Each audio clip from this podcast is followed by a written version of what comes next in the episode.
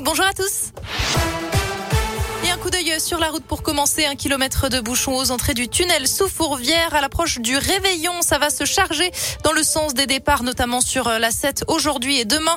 Dans le sens des retours, les principales difficultés sont attendues dimanche entre 10h et 19h. À la une, le préfet du Rhône serre la vis à la veille du 31 décembre. De nouvelles mesures annoncées pour limiter au maximum les risques de contamination au Covid. À partir de demain 17h jusqu'à dimanche midi, les activités festives et dansantes ne seront pas autorisées dans les lieux recevant du public. Les bars, les restaurants devront baisser le rideau obligatoirement à 1h du matin. Ça vaut aussi pour la soirée de samedi. À noter enfin le retour du port du masque en extérieur à Lyon et Villeurbanne et ce, dès ce soir minuit et pendant trois semaines. On vous détaille bien sûr toutes ces mesures sur radioscoop.com. Pas de jauge de spectateurs pour les foires, les salons, les zoos ou encore les parcs d'attractions. Précision apportée ce matin par le ministre délégué au tourisme Jean-Baptiste Lemoine. Partout ailleurs, le gouvernement a instauré des jauges pour les grands rassemblements. 2000 personnes en intérieur, 5000 en extérieur.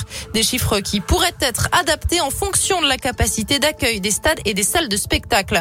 Et puis, Elisabeth Borne durcit le ton sur le télétravail. 1000 euros d'amende par salarié pour les entreprises récalcitrantes. Je rappelle qu'à partir de lundi, les entreprises qui le peuvent devront mettre en place au moins trois jours de télétravail par semaine. La suite de notre série Rétro 2021. Toute la semaine, vous le savez, Radioscoop revient sur les temps forts de cette année 2021. Après les insolites, les événements et les grandes affaires judiciaires, on parle sport ce matin et on s'intéresse au sport féminin en commençant par les JO de Tokyo, Valentin Chenard.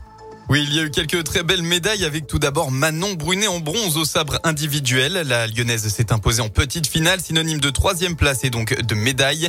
L'indinoise Chloé Jacquet a elle participé à l'exploit des joueuses de rugby à 7. Les Bleus sont repartis de Tokyo avec la médaille d'argent, la première distinction de l'histoire française de ce sport au JO. Terminer sa carrière sur une médaille d'or, tout le monde en rêve. Blandine Dansette l'a fait avec l'équipe de France de handball. La Ligérienne s'est adjugée le titre olympique.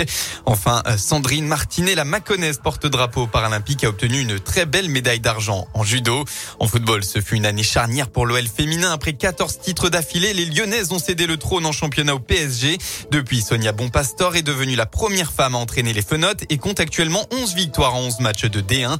À noter aussi la montée en première division de la SSE cette année. Et puis enfin, on finit sur un dernier sacre, celui des filles de l'ASM Romagna. Elles ont conquis la saison dernière le troisième titre de championne de France de rugby de leur histoire face à Blagnac. Merci Valentin et vous pouvez bien sûr revivre toutes ces émotions sur radioscoop.com et l'appli Radioscoop. En foot, chez les hommes, cette fois, le Covid s'invite à l'OL. D'après le journal L'équipe, 7 cas auraient été détectés dans l'effectif après des tests réalisés au retour des vacances. Et on apprend que le joueur Antoine Griezmann a lui aussi été testé positif au Covid.